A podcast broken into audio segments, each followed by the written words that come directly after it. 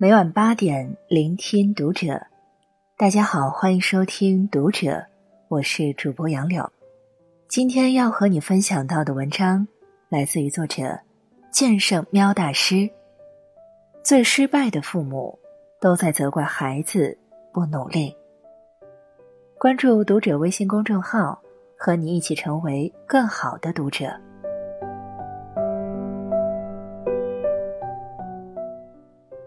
大乔姑娘是我的童年好友，也是朋友圈里当之无愧的学霸。成绩又好又听话，这是记忆里长辈们对她的公认评价。从小，她就是别人家孩子的典型。顺便一提，她爸爸是不准她和我玩的，因为我会打游戏。她的爸爸年纪轻轻就当上了中学校长。接着又被提拔为区教育局局长，听说在当时是一颗闪耀的政治明星。不过，由于我特别能砍三国时的英雄人物，大乔和我关系不错。大乔毕业于 A 国的名牌大学，号称 A 国的清华，又学的国际金融，本该前途无量。但上周见到他。记忆中女神的形象完全坍塌了。本来我只是开玩笑的问他：“大热天为什么穿这么多？”他卷起袖子，我看到手上满是伤痕。他的前夫经常家暴他，有时他甚至不得不自我伤害来威逼前夫停手。他的前夫是他爸爸物色的。在感情这件事上，他的爸爸多次棒打鸳鸯。爸爸对他的择偶要求只有一个，那就是这个男人必须在三十岁以前就达到富处的级别，因为这样的人就像爸爸自己一样，有担当、有魄力、又疼老婆、又忠诚，还不乱花钱，反正优点很多，是完美男人的代表。大乔是个听话的女生，她自己没找到，爸爸就帮她匹配了一个。二十七岁就复出了，而且在省直机关。爸爸为此得意了很久。这位前夫在单位里确实八面玲珑，工作能力强，深得领导赏识，加上雄厚的家庭背景，身居高位是非常可能的。然而，当他回到家，就换了一个人，充满对领导和同事的怨气。要是大乔对他的抱怨没有迎合到位，万一还似乎影射了他的某些错误，前夫立即大打出手。大乔报过警，警察一听他们的家庭住址，就不怎么愿意出动了，就只会在电话里和稀泥。大乔把这件事告诉爸爸，爸爸认为发生这种事的可能只有一个，那就是你不够努力。在爸爸的观念里，努力可以解决一切问题。爸爸说：“因为你没有你老公那样的成就和地位，你优秀了，他才会尊重你。”大乔说。可是我的单位里充满了勾心斗角，人事处的心机女更是把我的职位恶意定低。爸爸，那是因为你没努力处理好人际关系。只要你在单位成绩斐然，大家都会喜欢你。大乔，我已经在甲项目上做出成绩了呀。爸爸。可是你为什么不能在乙、丙、丁项目都优秀？大乔，爸爸，难道我不仅时间无限，还通晓一切领域吗？爸爸，你当然可以，你不行是因为你不够努力。爸爸当年确实是通过公开招考当上领导的，但是他也忘记了，如今的他。早已退居二线了，但成绩决定一切的逻辑链条，在他心里从来没改过，而他所有的教育就是把这句话刻在孩子的心中。他坚信女儿遇到的一切问题，都是因为没有把他的理念贯彻到底。出问题时，不是因为家长的观念有误，而是因为孩子不够努力。这种霸道教育毁掉了多少孩子的未来？大乔不顾父亲反对，强行和前夫离了婚，决心再不受父亲影响。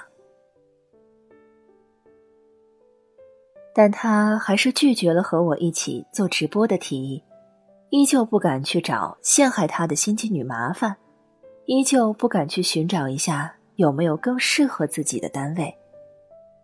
有人喜欢他，他也有好感。可他害怕男孩知道他离过婚，于是把他推开了。对于改变自身现状这件事，他充满着犹豫。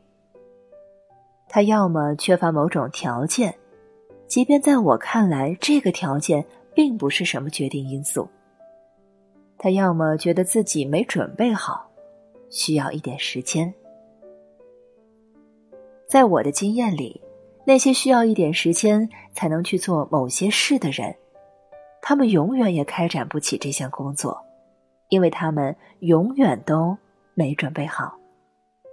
他要么恐惧某件事做了一定会失败。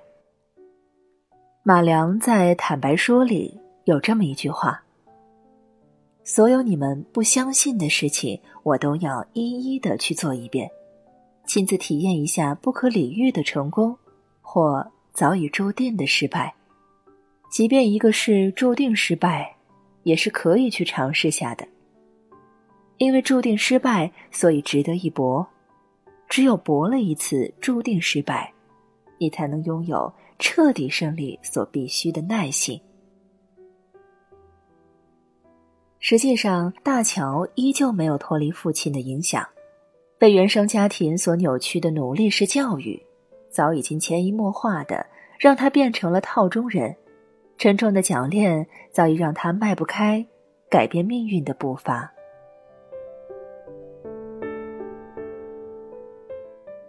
中国式家长在生活中充满了粗暴的生活逻辑，即便这些逻辑早就经不起真实世界的验证。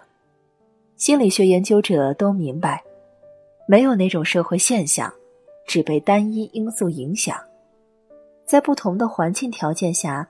影响结果的变量，也可能大不相同。但在父母眼里，影响成功的因素是唯一的。只要你考上大学，就成龙成凤了；只要你考上事业单位，有了五险一金，你的未来就一片坦荡；只要你有了钱，何愁找不到对象？只要你变得有出息，所有人都会喜欢你。过去欺负你的人。会全部向你认错。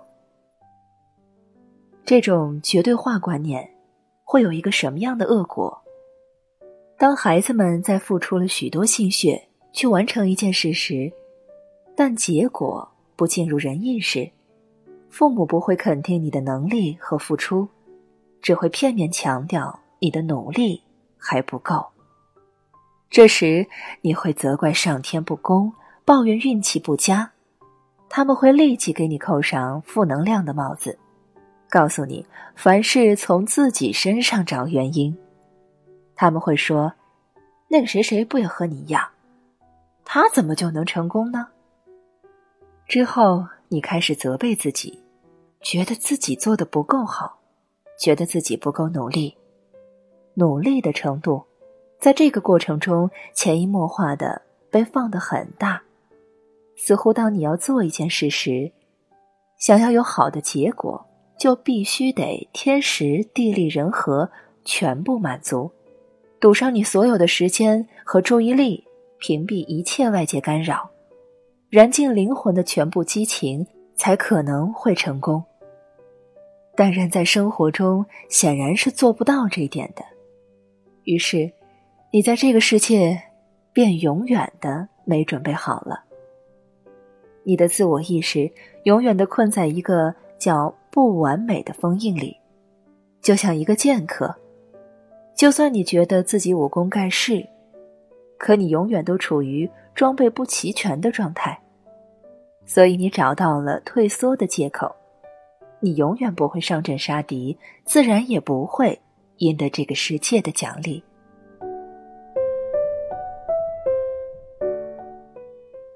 只强调努力，不强调战术；只鼓励付出，不教授技巧；只煽动焦虑。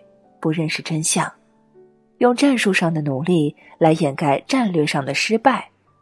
中国家庭式机械教育最大的弊端就在此。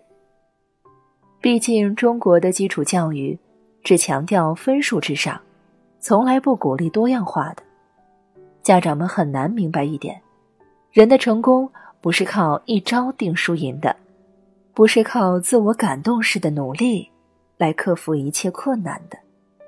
你得学会，在条件充满制约的情况下，利用手头有限的资源，去尽可能多做一些不一定有结果，但却能改变你命运的事。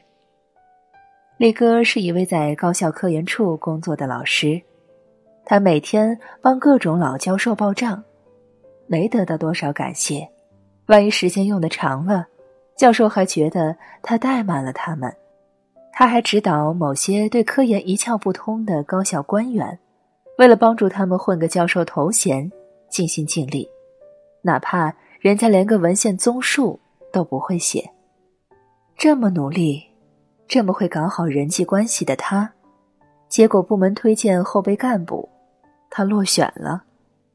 家里的孩子还等着他挣奶粉钱，远在外地工作的丈夫，把一切家庭责任。都丢给他，他在事业和家庭两头疲惫不堪。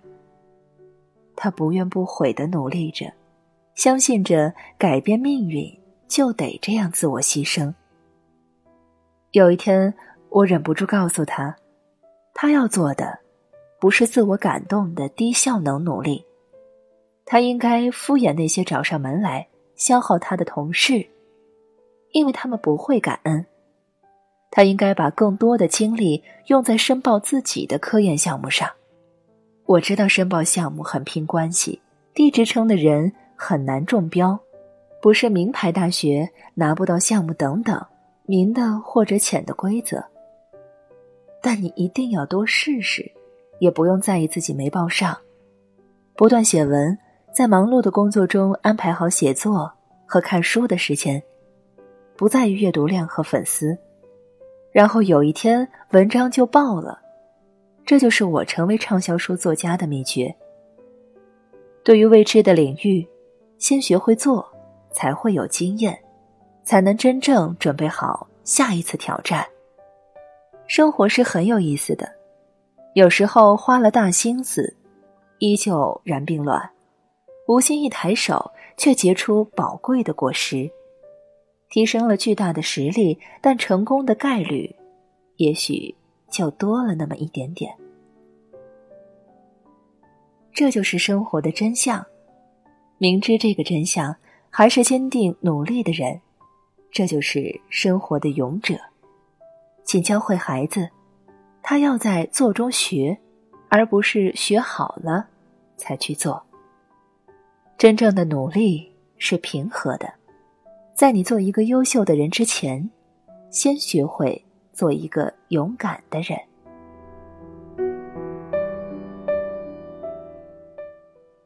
以上是今天和你分享到的文章，我是主播杨柳，感谢收听读者，我们下期再见。